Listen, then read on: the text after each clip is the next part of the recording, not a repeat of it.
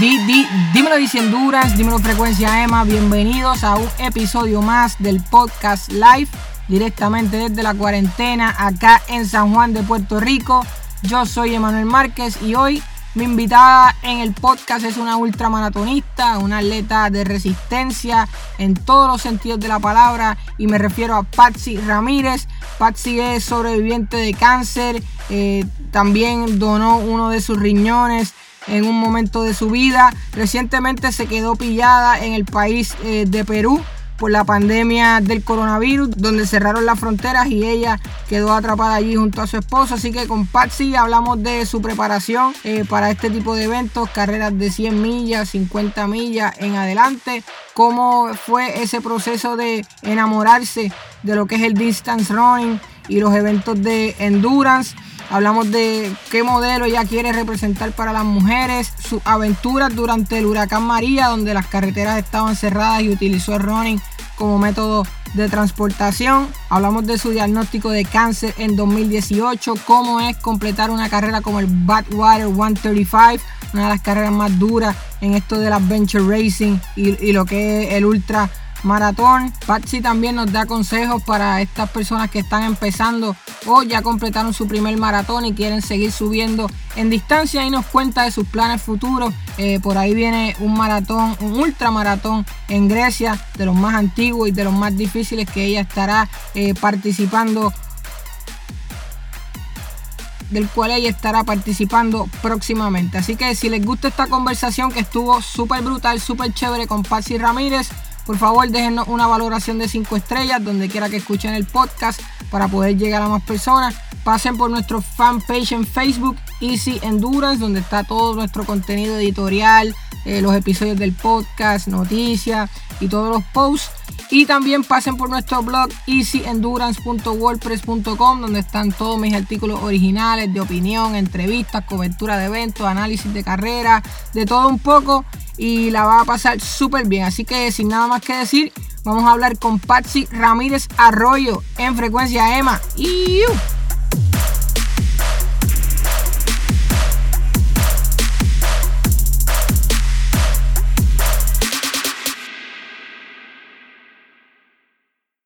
Eh, Patsy, saludos, buenas tardes, gracias Hola, buenas tardes. Gracias por invitarme, Emma. De verdad, muchas gracias por invitarme a estar contigo hoy. Sí. también es la mamá de un gran amigo mío, de Guillermo, eh, también, que, empezamos en el triatlón hace mucho tiempo y, hoy pues voy a entrevistar a su mamá, espero que me esté viendo, Guillermo, y saludos donde quiera que estés. Sí, sí, sí. Patsy, eh, para comenzar, la situación de Perú. Eh, entiendo que con el coronavirus estuviste de vacaciones en ese país sudamericano y te estoqueaste, ¿verdad? Como dice uno, te, dejaron pillada ya por el cierre de, las fronteras y demás. Cuéntame un poco de esa situación. Sí, realmente el cierre de la frontera pasó de un día para otro. Un domingo por la noche el presidente anunció que iba a cerrar la frontera el próximo día. Yo estaba, estábamos en el Valle Sagrado, o sea que realmente estábamos a hora y media de Cusco. Cusco está en carro a como a 23 horas de Lima, que es la capital. Así que realmente no teníamos, no tuvimos mucha oportunidad, aunque fuéramos, llegamos al aeropuerto, no habían vuelos para salir. Y como cerraron todos los vuelos internacionales, nos quedamos allí, eh, eh, como decimos, expatriados, al igual que muchos otros americanos y de otras nacionalidades del mundo, estábamos allí. Y entonces tuvimos que esperar porque la única manera de salir era con negociaciones entre la Embajada de Estados Unidos y el gobierno de Perú. Y a nosotros nos tomó hasta marzo 30, 15 días salir de allí. Me, pregunto, tú ya esto era un viaje que estaba planificado y aún ante la amenaza del corona dijiste, pues mira, yo creo que vamos a estar safe o fue algo que te tomó totalmente por sorpresa? No, no, en el momento que ya había salido todavía en Centro ni Suramérica habían, o sea, había un caso en ese momento anunciado, no habían cerrado fronteras, no había aviso en Estados Unidos todavía, había aviso de Italia y de, o sea, esa región, pero no había aviso de Travel Advisory para esa región de Centro ni Suramérica. Eh, yo tengo también eh, por trabajo, viajo a Centro y a Suramérica, parte de mi negocio es todo el Caribe y la región de Latinoamérica, o sea que yo iba de trabajo también. O sea que era una combinación que ya en el momento que salí no, no era un peligro, pero esto del coronavirus se movió tan rápido que obviamente en menos de una semana se convirtió en otra historia. Así es que, nada, pues pasamos la, la aventura de estar allí. Claro, para una persona que está acostumbrada a entrenar y a ejercitarse constantemente, ¿verdad? Nosotros los que hemos estado en el trial o, en el endurance, entrenamos todos los días básicamente y el ejercicio se convierte en una parte fundamental de, nuestra vida. Eh, ¿Cómo se interrumpió tu rutina allí? Eh, entiendo que pudiste correr solamente un día y después nada que ver. Sí, era realmente pues por el viaje donde estaba, por la altura, eh, Cusco es sobre 11.000 pies, o sea que típicamente es bien difícil uno llegar y romper a correr allí porque te va a dar altitude sickness. Y por la altura no era mucho con mi coach lo que habíamos acordado que yo iba a estar corriendo. El, el, acuerdo era que yo me iba a mantener física porque iba a hacer hiking y todas esas cosas, pero que no iba a estar corriendo todo el tiempo. Al quedarme encerrada 15 días en un hotel, pues tenía que buscar una alternativa porque no podía salir de la propiedad eh, a correr afuera, porque pues había toque de queda, es militar, allí los militares lo enfuerzan el toque de queda, así es que la oportunidad que tuve al cerrar el gimnasio, porque es una de las cosas que se cierra también en este tipo de situación del coronavirus, el, gimnasio del hotel no estaba disponible, ellos lo que hicieron fue nos pusieron un treadmill en un courtyard abierto, movieron dos treadmill bien separados, entonces había una persona, estaba todo el equipo para desinfectar y, fue porque obviamente yo fui una de las personas que fui al gerente del hotel inmediatamente, hablé con él, yo le dije, yo tengo un evento el mes que viene. En ese momento no sabíamos la gravedad que todo iba a empezar a cancelarse en cadena. Yo le dije, yo tengo un evento el mes que viene, yo tengo que tener acceso a correr de alguna manera. Entonces, pues lograron ponernos, conseguir autorización y ponerme ese treadmill como en un courtyard abierto, que se desinfectaba, o sea, yo llegaba, estaba desinfectado, inmediatamente lo teníamos, eh, acababa, había que volverlo a desinfectar, por si una persona quería caminar, pues también tuviese la oportunidad de usarlo. Así que eso fue como único pude y obviamente bien limitado porque es bien difícil si no estás acostumbrado a la altura, de momento estar en 11.200 pies y, correr. Así es que, pero sí me mantuve haciendo algo mientras estuve encerrada. Este, este proceso, Patsy, para muchos de nosotros eh, ha sido también de reflexión, eh, ¿verdad? Por, por, todo el encierro y todo lo que significa el lockdown y la cuarentena. Y quizás pues le hemos dado otro significado al deporte y a, tener el privilegio de hacer eh, actividad física, ya sea de salir, de correr. Para ti, ¿verdad? ¿Cuál ha sido esa reflexión? Bueno, obviamente tienes que tienes que sentarte y, como uno dice, este, darte cuenta de que estás fuera de control, estás fuera de tu control, o sea, tú ves tu training y tú dices tu cosa, tengo que hacer esto, si no lo hago, pues me voy a quedar atrás, o sea, tú, la mente de momento, cuando uno es bien disciplinado, por lo menos en mi caso, que soy bien disciplinada, eh, yo entreno mucho sola, o sea que, que, yo no, aunque estuviera en lockdown, pero si puedo correr, pues yo lo hago porque tengo esa disciplina pero te das cuenta de que todo está fuera de tu control en ese momento, como me pasó en Perú, cuando llegué a Puerto Rico, puedes correr, no puedes correr. Así es que sí, tienes que aprender a fortalecer de otras maneras. Yo en mi casa tengo un treadmill, que es una de las eh, cosas que yo había hecho con el tiempo, había puesto un treadmill en mi casa, o sea que en cuanto llegué a Puerto Rico, yo hice una cuarentena obligatoria que no salía nada de la puerta de mi casa 14 días, ni mi esposo. Así es que pues tenía un treadmill dentro de la casa, tuve que aprender a, quedarme encerrada, a entrenar dentro de mi casa y, mantenerme así. O sea que de verdad, pues todo, todo cambia, todo a la ilusión con cómo entrena, por los eventos. Yo tenía eventos eh, ahora en julio, eh, tenía otro, o sea, tenía varios eventos ya pautados, pues entonces ya estos se quedaron de momento en el aire. Y pues ha comenzado todo esto de eventos virtuales, que, ha sido una nueva oportunidad eh, para todos, no tan solo pues para mí en mi caso, que digo, me mantengo, hablé con mi coach, hicimos un reassessment de cómo lo íbamos a manejar. Eh, como tengo la disciplina, pues yo dije, hago los eventos virtuales, sino lo veo también como una oportunidad para toda aquella persona que nunca lo ha hecho, vea este nuevo reto de que pueden hacer eventos aunque no estén viajando, aunque estén en Puerto Rico, o sea que, es una nueva oportunidad. Así que abrió, las abrió la oportunidad a uno reinventarse eh, como atleta y, ver cómo seguir entrenando aunque no tuvieras todas las oportunidades. Sí. Qué bien. Vamos, vamos un poquito para atrás, Patsy. Cuando usted comienza a interesarse en lo que son estos eventos de endurance, desde correr, eh, triatlón, más adelante Ironman, tengo entendido que esto es a los 39 años. Sí, Usted ve, ve más o menos que dice, contra, me gustaría tratar eso. Mi pregunta entonces va como a, su crianza en términos deportivos, qué lugar tenía el deporte en su casa, ¿Era algo que no se estimulaba. No, no, no yo, eh, nosotros somos tres hermanas y realmente pues ninguna de las tres hizo deportes y no, no nos interesaba, hacíamos otro tipo de actividades, este, este, música, bailes, cosas así, pero ninguna de las tres tuvimos, estuvimos envuelta en deporte, así que no, tengo que decirte que no, jamás pensé que iba a sudar hasta los 39 años, porque no, no, no me crié haciendo deportes ni de joven, ni nunca tuve fiebre de aeróbicos. Cuando empezaron los aeróbicos, nada de eso, nada. Fue después y, y, obviamente tuve que aprender a caminar y correr. No es que me puse un par de tenis y salí corriendo. O sea, tuve que empezar en una disciplina, lo que le llaman un Galloway, que yo caminaba y corría. Hasta que fui creando pero, pero esa primera experiencia fue un maratón de Chicago. Sí. Así que tampoco fue como que lo cogió tan suave, fue directo al fuego, como diría uno. Bueno, de verdad me apunté en un maratón de Chicago, pero ahora miro para atrás y todavía tengo guardado ese logbook y el training era como tres días a la semana, yo corría, o sea, yo lo hice por internet, no tenía nadie entrenándome, o sea que, que lo miro para atrás y veo y es una locura, o sea, lo que hice, este, pues porque realmente no era un training, ni tenía el fondo, ni nada, pero lo logré y lo hice.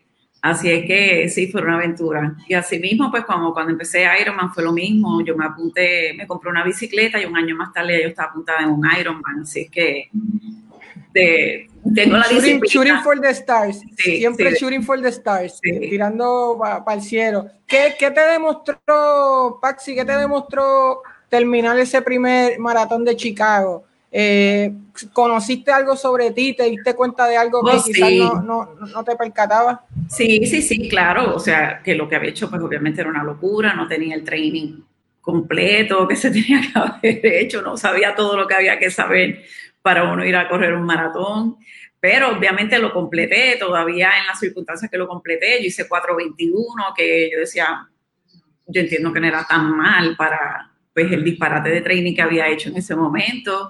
Y pues me di cuenta de que sí, mira, estoy que si, pues sí, tengo una oportunidad, si hago esto correctamente, si entreno, si lo hago aprendiendo. Yo creo que la base de todo esto es tenemos que aprender y escuchar, escuchar nuestro cuerpo. Es una parte bien importante del deporte y que mucha gente se olvida. Así es que sí, todo, todo tuvo un montón de aprendizaje que pagó eh, inmediatamente que volví a hacer maratones, pues se fue reflejando cómo fue pagando ese aprendizaje. Y desde entonces ha hecho un sinnúmero de eventos súper importantes en los Estados Unidos y en otras partes del mundo, desde el Badwater 135 hasta, creo que fuiste a Grecia también, ¿verdad? No, eso es, estoy invitada para este año, para ir este año. ¿Estás invitada? Sí. Eh, ¿Qué tipo de carrera tú dirías que ha sido la más difícil? Eh, ¿Dónde has tenido un reto físico importante, aunque todas son retos físicos y más psicológicos también, pero ¿dónde tú dirías, Emma, aquí pensaba que no llegaba? Sí, bueno, realmente yo he hecho pues, maratones, eventos de ciclismo de tres días, eh, yo hice hasta uno en las montañas de South Carolina de ciclismo, yo he hecho Ironman, pero el ultramaratón para mí es la parte, es el más challenge, es lo más challenging, eh, porque hasta en el Ironman, aunque pues es largo el evento, tú cambias tres disciplinas, o sea que pasas por un proceso mental en que rompiste una cosa y cambiaste a otra.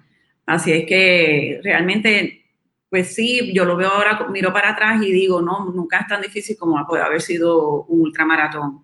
De los ultramaratones, pues Badwater está considerado uno de los ultramaratones más difíciles del mundo, es en el Valle de la Muerte. Eh, se hace en el mes más caliente del año, precisamente para que esa es parte del challenge. O sea, nosotros el año que yo lo hice fue récord histórico de calor en los 41 años de la carrera que llevaba. Eh, de, 100, de 100 ultramaratonistas del mundo que se invitan, solamente 69 acabamos del reto tan grande que fue el calor. Eh, cuando medían el heat index del piso era 153 grados. O sea que realmente sí, es un, es un challenge. Eh, yo no te puedo decir que en ningún momento dije que no lo iba a acabar. Eh, yo había entrenado y mentalmente, que es la parte más difícil de los ultramaratones, eh, yo iba bien determinada que iba a terminar esa carrera. Así es que tenía un buen plan, yo tenía un crew excelente, porque como es punto a punto, o sea, sales de un punto y 135 millas más tarde llegas a otro, pues tú tienes que llevar un crew car que te acompaña y, yo tenía un crew súper excelente, con mucha experiencia, todo organizado, o sea que realmente pues todo funcionó bien, todos estábamos alineados para que yo pudiera pues lograrlo, pero sí es un reto bien grande, vi gente en mi año, hasta el que tiene récord de Badwater y todo, quitarse de la carrera, vi gente que son elite a mi nivel, o sea, comparado conmigo, y vi cómo se hicieron DNF ese año, eh, que sí, eh, tengo que decirte que Badwater es el reto más grande. Sí. Patsy, en estos eventos uno pasa mucho tiempo con uno mismo, eh, mucho tiempo en soledad, mucho tiempo en, oscuridad. ¿A dónde va tu mente durante estos eventos? ¿Tienes algún mantra que repites constantemente? La, la pregunta sería psicológicamente, ¿cómo los trabajas? Sí, Mira, en, por ejemplo, en los ultras, y tengo que sacar backwater porque en este no fue el caso, muchos de los ultras, eh, de los 100 millas que yo he ido, por ejemplo, yo siempre he ido sola. Eh, yo no llevo crew y yo lo, o sea, tengo toda mi estación en todos los puntos que me permiten poner mi, mis cosas para mi refill y todo. Y yo oigo libros en, los, en ese tipo de ultras. Trato de poner un libro y por lo que uso un libro es porque me hace mentalmente mantenerme enfocada en una historia y no permite que mi mente se vaya a esos pequeños demons que uno tiene de estoy cansada, me duele la rodilla, todas estas cosas que nos inventamos en la cabeza. Así es que el llevar una historia, oír una historia, pues me ayuda a mantenerme enfocada, porque tengo que mantenerme enfocada en lo que está pasando, los personajes y todo. Badwater es otra historia. En Badwater eh, tú tienes este equipo que te está siguiendo, cada dos villas ellos pueden ir parando como leapfrogging para asistirte si es necesario. Eh, después de la milla 42, un pacer se puede bajar, pero este pacer va por detrás tuyo, nunca por delante. Y yo decidí que no iba a usar earphones y que no iba a oír libros, ni iba a oír música, ni nada. Quiere decir que ahí sí la parte mental fue bien difícil porque estaba en el reto del calor, son tres montañas que se suben, hay una de 15 millas, una de 18 millas y el último que es un hike de 13 millas a la montaña Mount Whitney. Así es que sí, la parte mental, eh, pues son muchos mantras, desde, o sea, desde lo más básico, todo el sacrificio que tú pones para tú llegar a este sitio, eh, Backwater, tú tienes que tener todos estos requisitos para solicitar, va un comité de cuatro personas, ellos cogen así en el mundo o sea, nada más el hecho de que tú llegaste allí, tú dices, ¿por qué me voy a quitar? Este, yo entrené, yo hice mi entrenamiento.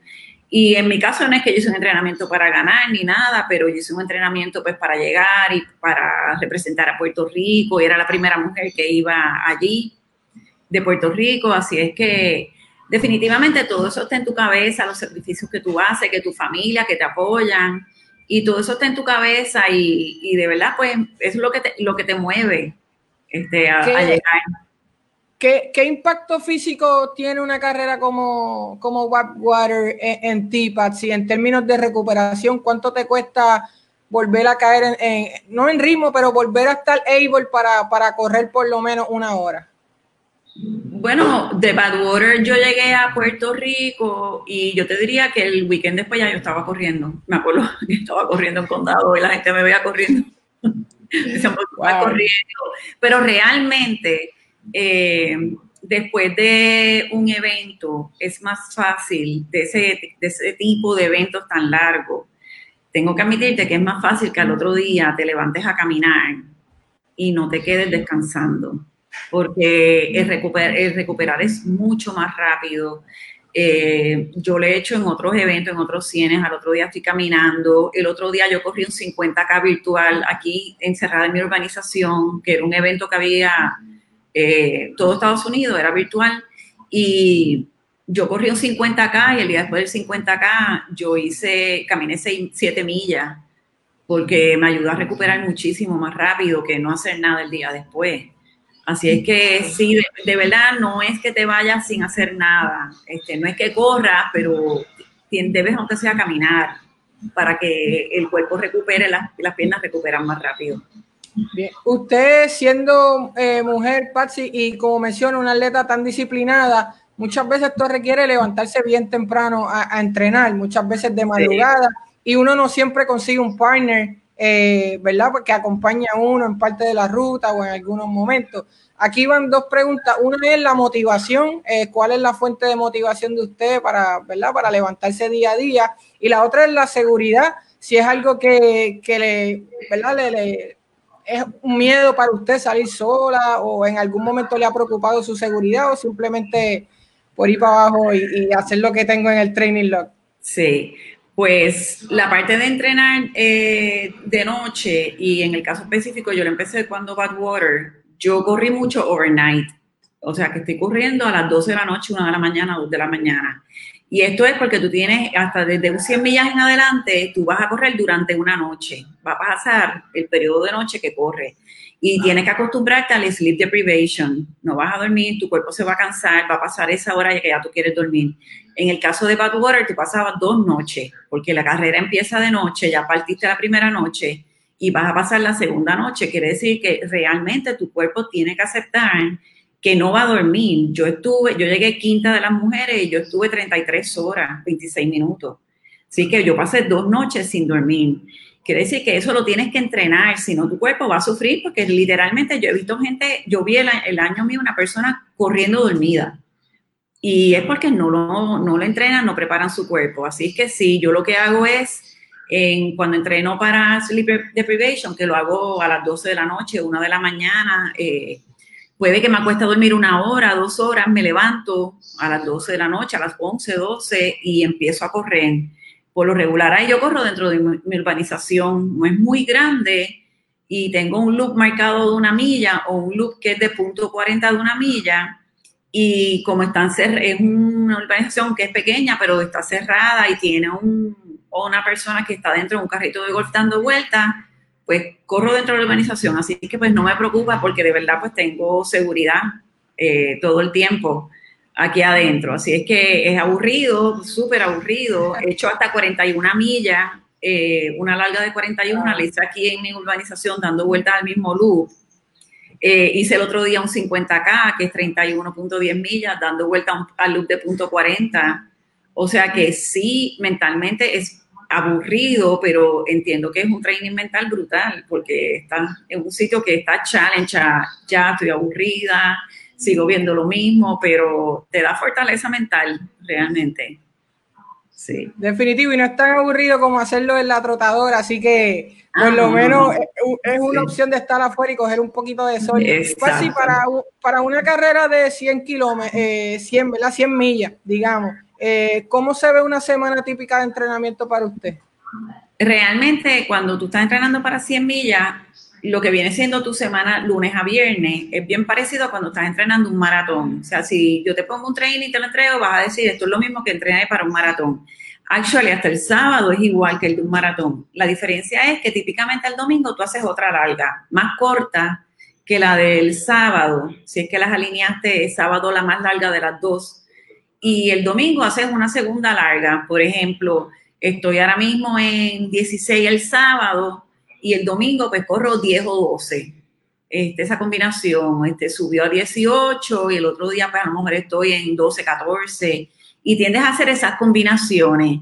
Eh, mi caso, eh, yo llegué a entrenar hasta 30, 20, o sea, correr sábado 30 y el domingo 20, son de las combinaciones más altas que yo hice.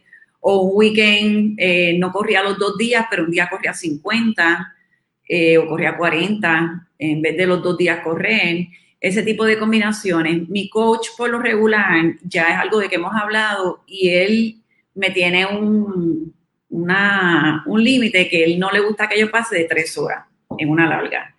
O sea que la gente piensa que yo corro mucho, bien largo, pero realmente mi larga es tres horas, porque ahí es que él me limita, él prefiere que hagamos otro tipo de combinaciones pero no que el cuerpo llegue a ese punto en que está tan depleted después de la tercera hora, que él dice que la, lo que tú ganas realmente no es lo mismo que ser más eficiente en la manera en cómo divides millas en la semana. Pero cada coach tiene su filosofía.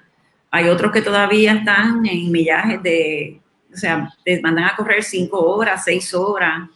Así es que eso depende.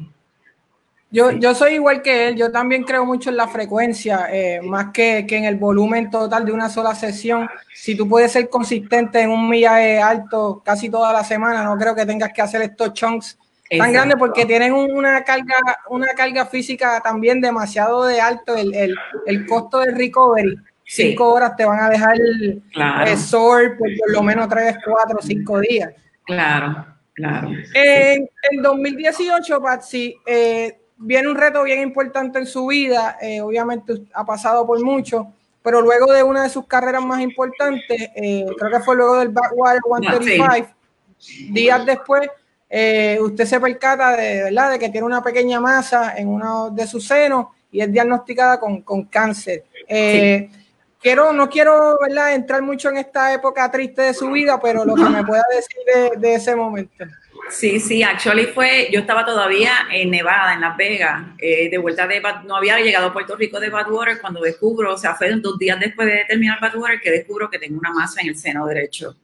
Y de ahí llamé a mi médico, nada, me dijo, cuando llegué a Puerto Rico, disfruta y celebra, y cuando llegué a Puerto Rico hacemos los exámenes, y cuando hicieron los exámenes, pues dio positivo, tenía cáncer.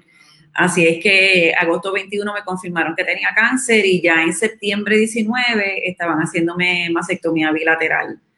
Así que de ahí fue un proceso de, yo tenía eh, otras carreras ya planificadas y de ahí fue un proceso pues largo porque el cáncer después de no es una sola operación, tiene múltiples operaciones, yo tuve tres operaciones después, cada una conlleva su recovery, pero tengo que decir que dentro de todo el proceso pues me pude mantener activa eh, dentro de lo que me permitieron los médicos. Actually después de la mastectomía, yo, estuve, yo corría la tercera semana. A los 21 días, eh, un acuerdo que yo hice con el médico, él, sabía que yo estaba en un shape eh, bien saludable, a pesar de que tenía cáncer. Eh, pues era una persona que me cuidaba, que era saludable. Y él me dijo que no como para entrenar para un ultra, pero me dijo, yo te voy a permitir a la tercera, él es una persona que me conoce y ha corrido conmigo y todo. Eh, uno de mis médicos y me dijo a la tercera semana, depende cómo vaya todo, te voy a dejar correr. Y actually el día 21, después de la mastectomía, yo salí a correr. Así es que, pues, todo esto era un proceso de altas y bajas, porque corría, volvió otro proceso de operación, te sacan, me sacaban otro mes o, casi dos meses. Así es que el acuerdo era pues, que no podía hacer eventos, porque no iba a poder entrenar al nivel que, pues, que yo tiendo a entrenar. Y así es que mi mismo coach y todo acordamos que íbamos a acabar el periodo del cáncer el año completo que me tomó entre todo el proceso y entonces de ahí volví a, a competir. Cuando le dan una noticia como esta a uno, Patsy, es, ¿verdad? Se le cae el mundo a, a, cualquiera sí. y, y, rápido piensa en el peor escenario, eh, lo que piensa es, it's over. Eh, a nosotros que hacemos deporte, pues empiezan, ¿verdad? Limitaciones en, su caso, ¿cómo fue ese proceso? ¿Siempre estuviste positiva? ¿Nunca tuviste duda de que ibas a hacer el combate? Ah, sí, este, definitivamente. Eh, a mí me lo dijeron y me senté ese mismo día. Eh, yo me reuní con todas, con mis amigas, eh, mi esposo, este, mis amistades que me acompañan a correr, muchas de ellas. Nos reunimos todos esa noche. El médico, uno de los médicos que me operó, que es amigo mío, también estaba. Nos reunimos todos y yo dije, yo entiendo que esto va a pasar y que yo voy a estar corriendo inmediatamente. Por eso ese mismo día yo le dije, tú me tienes que prometer que tú me vas a dejar correr lo antes posible.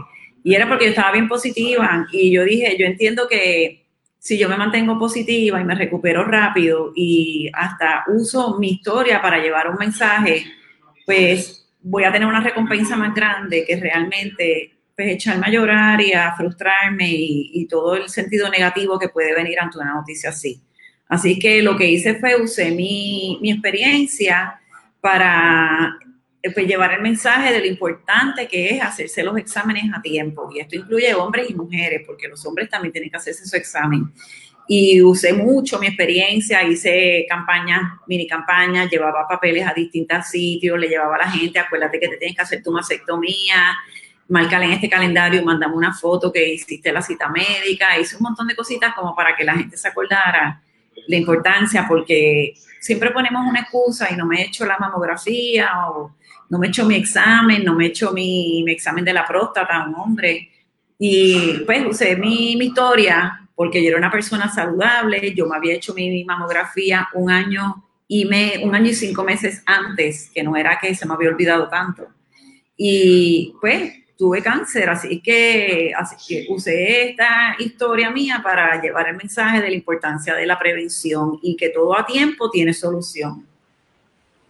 Yo, yo le hago esta pregunta a, casi todos los que atletas que entrevisto y es que qué significa para ellos el deporte, en tu caso, ¿verdad? ¿Qué significa correr para ti? Para mí correr es, yo lo he dicho antes, es una opción de liberarme, de relajarme, de mantenerme sano, ¿verdad? De compartir con amistades el mismo interés. En tu caso, Patsy, ¿qué significaba correr? ¿Verdad? ¿Por qué lo hacías? ¿Qué te brindaba emocional y físicamente? Y si esa visión cambió a partir del cáncer. Sí, bueno, realmente desde que yo empecé a, correr maratones y empecé a hacer todo, parte de lo que yo veía y siempre me movía era ser un ejemplo para mis hijos, de que no había nada imposible, tú nunca es, es tarde para comenzar algo que tú quieras hacer en la vida, yo nunca pensé que iba a ser corredora, ni maratonista, ni Ironman, y mucho menos ultra, ultramaratonista. Así es que cuando yo comencé, los nenes todavía estaban en, high school, eh, la universidad. Así es que para mí siempre fue darles un ejemplo a ellos de que cuando uno tiene metas y uno trabaja duro para las metas que uno tiene, las, las alcanza y logras lo que te propongas en la vida. Lo que pasa es que hay que tener disciplina, hay que ser committed a lo que queremos hacer, las cosas no llegan sin, sin esfuerzo. Así que realmente esa fue como que la motivación más grande cuando yo comencé a correr y a hacer Ironman y todas estas cosas. Eh, y desde el cáncer, o sea, gracias a Dios, pues ya mis hijos están graduados los dos, sabes que Guillermo es veterinario, Patsy Cristina es doctora también. Así es que he visto el logro de mis hijos y pues desde el cáncer siempre he querido eh, ser motivación, de verdad, es que la gente vea, mira, nunca es tarde, nunca es tarde para comenzar algo. Yo no digo que seas ultramaratonista o que seas Ironman, no digo que seas ni maratonista, pero que te mantengas saludable, respeta tu cuerpo. Eh, tú sabes, a todos nos gusta ver televisión, pero mira, sal 30 minutos, dale, dale vida a tu cuerpo, el, ejercicio es darle vida a tu cuerpo y salud. Así es que ese es el tipo de cosas que me gusta el mensaje que se lleve, eh, que tenemos que respetar nuestro cuerpo y cuidarlo también.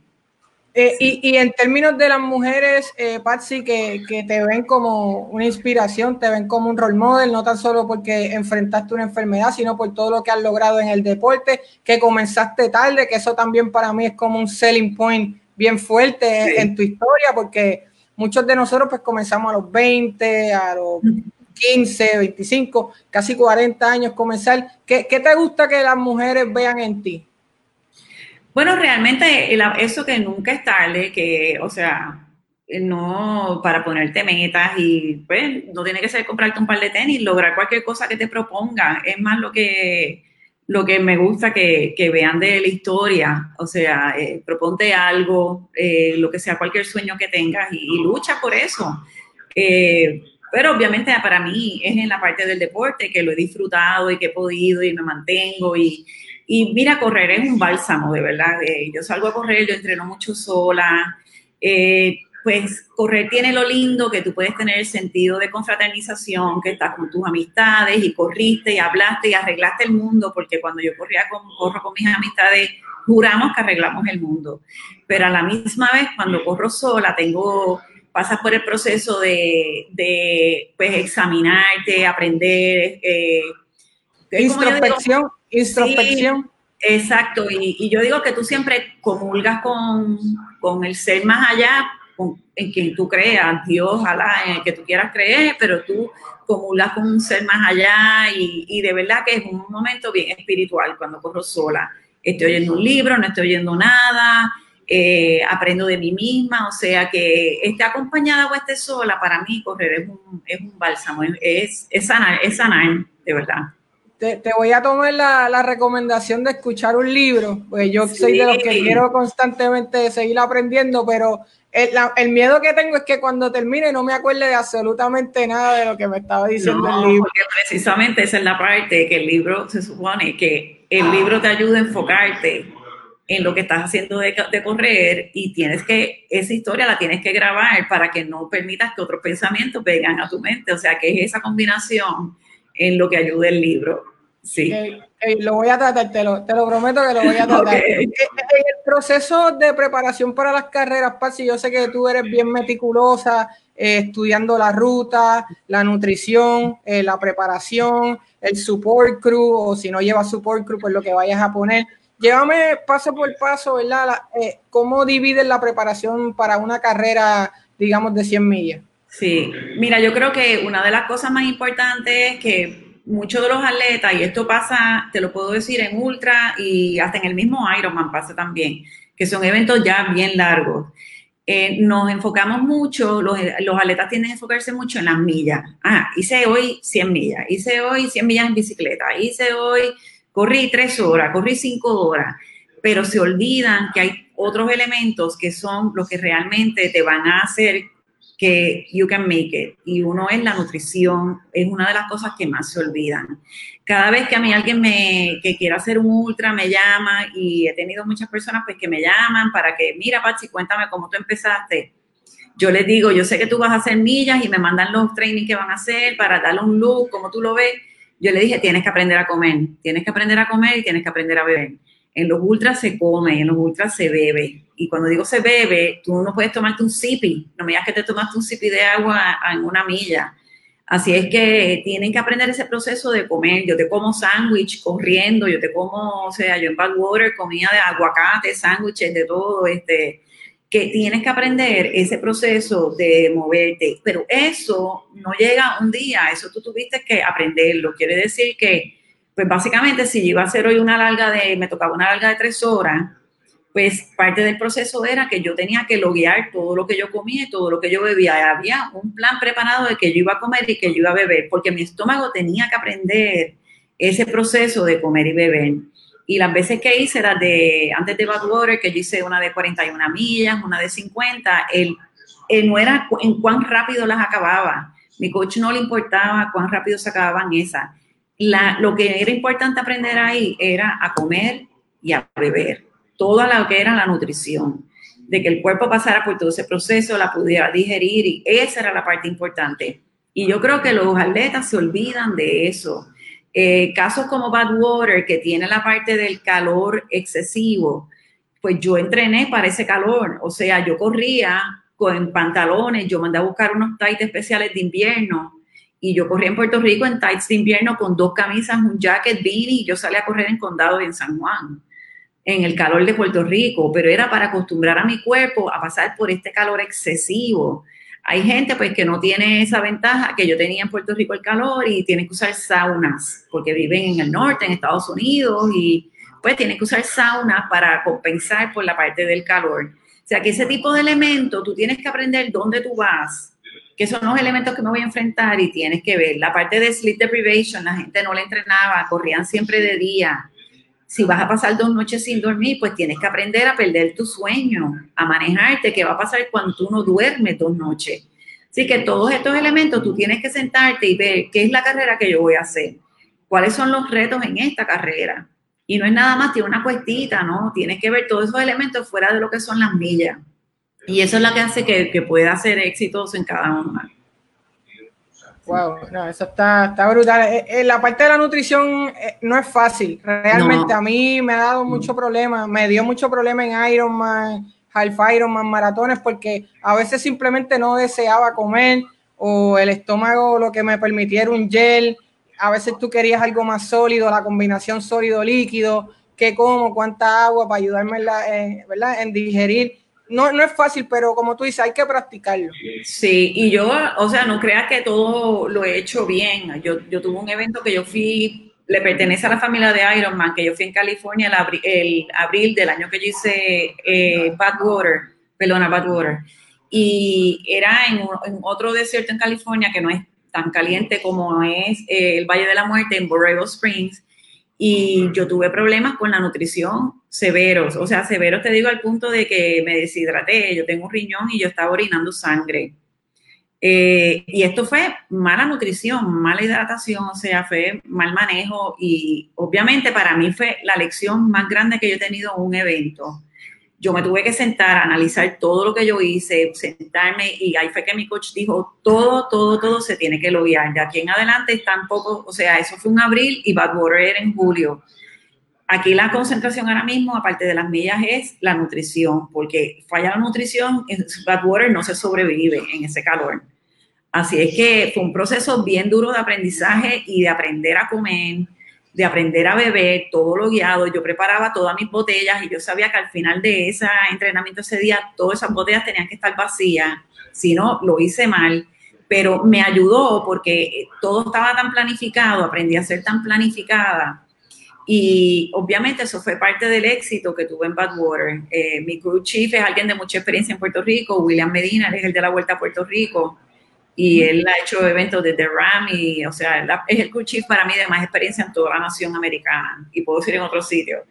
Y William cogió un control absoluto eh, de entenderme como atleta, cómo yo comía, qué yo bebía, cómo tenía que controlar todo, o sea que fue bien, o sea, fue bien meticuloso como hicimos todo para que, o sea, Badwater pudiese ser el éxito que fue. Patsy, mencionaste otra cosa de tu increíble historia, que eres donante de, un riñón, y también pasé por alto la parte del huracán María en 2017, eh, leyendo un poco sobre ti, vi que, utilizaste el running como una manera de transporte, ¿verdad? Por las carreteras cerradas. Cuéntame de esa experiencia de, de María, ¿qué exactamente fue lo que estuviste haciendo? ¿A dónde fuiste? ¿Cuánta distancia?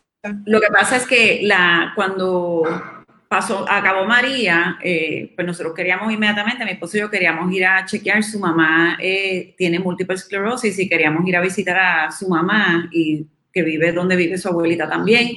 Y de mi casa, de, nuestra casa donde viven ella, no son, pueden ser cuatro millas si fuera en carro, no llega a cinco millas.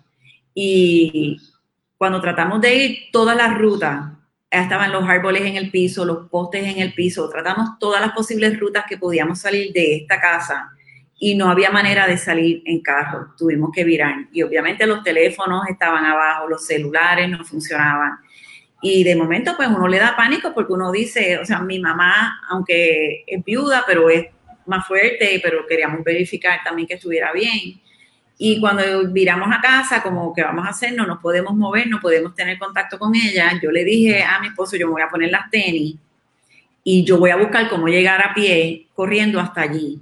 Yo le dije, no sé lo que me tarde porque no sé por dónde voy a cruzar porque todavía había agua bien alta en muchas de las calles.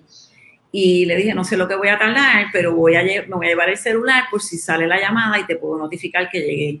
Y esa fue la primera carrera que yo hago en cuanto acaba el huracán para poder ver eh, a la familia, o sea, a mi suegra que tiene múltiple esclerosis y a la abuelita de mi esposo. Y de ahí pues seguí corriendo a casa de mi mamá, que de ella vive como a tres millas también. Y entonces de ahí llegué a casa. Y de ahí me di cuenta de que me tomó tiempo porque tuve que brincar por cables, virar la calle que creía que iba a poder, tuve que brincar árboles que estaban en el piso y, era única, y el árbol cogía de lado a lado de la calle, o sea que brinqué árboles, cables, de todo, agua, metido los pies. Pero llegué y ahí me di cuenta de que yo dije, bueno, pues esta va a ser mi manera de moverme por ahora y chequear a, y de ahí pues yo salía y corría a ver la gente entonces la gente se acostumbró a verme en la calle y me decían que, yo hacía en la calle, yo decía que yo era que iba a ver la gente, así era que yo chequeaba los familiares. Y de ahí pues seguí saliendo a correr y entrenar porque yo tenía un evento, María fue en septiembre 20 y yo tenía un evento a final de octubre. Así es que yo seguí entrenando. Se me hizo difícil porque un día me, me, acuerdo que me fui a correr de mi casa, yo vivo cerca del tren urbano de Torrimar, yo fui a correr hacia la Roosevelt, hacia Santurce y me quedé sin agua y sin, sin hidratación, que típicamente pues tú sacas dinero y compras una botella de agua, yo no uso bebidas de, de las normales, o sea, Gatorade ni nada así, pero por lo menos hubiese comprado agua. Pero las gasolineras, no sé si te acuerdas, que no tenían agua tampoco. Así es que fui una gasolinera y las que paraba habían cerveza y yo decía, no, voy a beber una cerveza. Y entonces así dije, bueno, pues viró sin agua, no sé, tenía calor y sed, pero dije, voy a virar sin agua. Me encontré un amigo guiando y él me dice, pero tú eres loca, que tú estás corriendo. Entonces él tenía una botella de agua en el carro y él me dio una botella de agua y así llegué para atrás. Pero básicamente así saqué mi, mi training y de ahí decidí, este, tuvimos que sacar a, teníamos que sacar a mi suegra de Puerto Rico eh, por la condición de salud de ella. Y de momento nos dijeron, hay un pasaje, como los, el aeropuerto estaba cerrado, hay pasaje para sacarla mañana. Así que nos teníamos que montar a Florida para sacarla el próximo día. Y cuando yo salí, cuando salimos a, a llevarla, eh, estando allá, yo le digo a mi esposo, si yo, vivo, si yo a Puerto Rico, yo no voy a encontrar un pasaje para volver a salir, porque el aeropuerto de Puerto Rico estaba cerrado, básicamente para poder ir en octubre a hacer el evento en Arizona que yo iba a hacer. Así que estando en Miami, en el apartamento que estaba nuestra hija acabando su eh, haciendo su doctorado, eh, busqué una carrera, un 100 millas para la semana después. Eh, llamé a mi coach y le dije, yo encontré un 100 millas para hacer la semana que viene. En vez de a final de mes, o sea, esto hubiese sido octubre 7 y mi, mi plan era octubre 31. Y él me dice, pero, o sea, dos semanas antes no me preocupa porque, pero me dice, tú tienes, y yo dije, no tengo todo como para un evento, pero tengo ropa y tengo un fuel bill, yo creo que me la puedo, puedo manejarlo. Entonces, él me dijo, mira, Patsy, cualquier cosa que tú hagas, olvídate del tiempo que vas a hacer en ese 100 millas. Cualquier cosa que tú hagas va a ser más healing del proceso que acabas de pasar con María en Puerto Rico. Así es que ve y disfrútalo, úsalo como una experiencia para disfrutarla. Pues así cogí un avión, me tiré horas hasta Illinois y tuve que guiar tres horas hasta donde era el evento y resultó siendo una super experiencia. Hice un PR de por debajo de tres horas de mi tiempo anterior eh, con una amiga que me llevó un jacket que conozco por esto de los ultras y me llevó un jacket y unos guantes y así completé lo que necesitaba. Y pues resultó siendo tremenda experiencia y tremendo, hice tremendo tiempo, tremenda experiencia, así que yo digo que es de mis cienes favoritos. La verdadera, la verdadera guerrera, ahí sí, ahí sí que sacaste a pasear tu, ¿verdad? tu habilidad para, para luchar, hermano, porque yo no hubiese pensado en hacer esa carrera de verdad, no hubiese, algo hubiese pasado, o sea, con tanta presión que había en Puerto Rico, tantas cosas negativas, eh, tanta incertidumbre eh, que había, pues, mano, lo menos que yo estaba pensando era, era en competir. Así que eso dice mucho de tu, ¿verdad? tu espíritu competitivo y, y, de lo mucho que te gusta hacer esto también. Sí, sí, sí. ¿qué, te, ¿qué, te, falta por lograr? ¿Qué, o sea, ¿hasta dónde tú quieres llegar con esto del ultra running? ¿Qué está en tu bucket list que tú dices, mira, tachando esto? Eh, se frizó un poquito ahí, pero me dijiste que el bucket list, que, me faltaba. Que está en tu bucket list, ajá, ¿con qué tú, tú estarías contenta como que decir, bueno, si yo hago esto, yo creo que ya estamos bien? Bueno, eso creíamos que cuando Badwater lo hiciera, porque Badwater es como, le llaman como el holy grail del ultra running, es como este, esta cuestión bien grande de que a ti te invitan a ir y, pues es un privilegio bien grande que te inviten a hacerlo y, yo acabé súper bien para haber sido rookie, pues acabé muy bien, así que todos pensamos, ok, ya hiciste Badwater, what else? Pero no, siempre hay algo más y siempre hay retos nuevos, así que Spartathlon es una de, la, de las carreras más antiguas en el mundo de ultra running, es la ruta original, todo el mundo piensa que la ruta maratón 42K, pues obviamente viene de Grecia, pero realmente Filipides no hizo un maratón, él hizo un ultramaratón, porque él vino a avisar la guerra y él venía desde Atenas hasta Esparta. Así que esa ruta fueron 153 millas. Y esa es la ruta original de Filipides, que es el que asociamos con lo del maratón. Así es que eso es un evento bien, también como Badwater, tienes que cualificarte, tienes que invitar. Y pues uno de los que quiero hacer, que es 153 millas, y realmente, pues, eventualmente quiero hacer un 200 millas, que también está. No hay límite, 100, 150, 200, y si termina el de 200, me vas a decir, Emma, hay un 2 y medio. Pues, pero por ahora eso es lo que está, sí, son de las próximas metas. Ese de, ese de Atenas, yo creo que hay un autor, un escritor japonés de apellido Murakami, que yo sigo que, que creo que lo hizo. Y, es, bien retante también. O sea, hay stages que, que, se pone difícil la cosa. Sí, el reto grande de Atenas, en Badwater obviamente están en el desierto en el mes más caliente del año. El reto más grande de Atenas es, ellos tienen 77 checkpoints en 153 millas, pero el tiempo es bien agresivo, el tiempo de acabar. O sea que tienes que correrlo rápido eh, en el sentido de que otros ultramaratones te dan un lead time más cómodo para que lo acabe. En el de Atenas no. El lead time es bien agresivo y tiene 77 checkpoints. Cada checkpoint, si tú no lo has eh, terminado a esta hora, te descualifican, te van descualificando. Así es que sí, el reto es la parte de que, pues obviamente 153 millas y la cantidad de, o sea, el tiempo, el pace que tienes que mantener para, para lograr pasar todos los checkpoints y acabarlo. Ya estamos terminando, Pasi. Te voy a postear una pregunta de alguien que está viendo el podcast. Dice, ¿qué tiempo debe estar entrenando para competir en una carrera de 100 millas? ¿Y qué costo económico tiene una competencia de ultramaratón o cómo se cualifica? Bueno, realmente el, tiempo, el tiempo entrenando fue como comenté ahorita, la semana es parecida a la de un maratón, o hasta el sábado es igual a un training de un maratón, excepto que el domingo vuelves a correr largo. Esa parte es la, la única diferente, pero básicamente ese es el training de 100 millas. Así que súmale a si estás entrenando para un maratón, una segunda larga el domingo. El costo económico, pues lo que hemos hecho Ironman y hemos hecho eventos de ir a los grandes maratones, y quiero decir como Nueva York, Chicago y todo, es mucho más barato. Eh, cuando tú vas a uno de estos maratones en Londres, en Nueva York y todo esto, está en, o en Nueva York, Chicago, todo es caro, los hoteles son caros, el pasaje es caro, todo. En un ultramaratón, todo es barato. Eh, llegaste a la ciudad, el maratón, obviamente, el ultramaratón pues tendrá un costo a lo mejor de 100 dólares promedio, 200, a menos que sea Badwater, que es carísimo, que es caro pero pues lo hacen bien barato. Para mí, yo digo que ultramaratón es súper barato como evento, comparándolo con maratones y con Ironman, que es caro viajar y todo.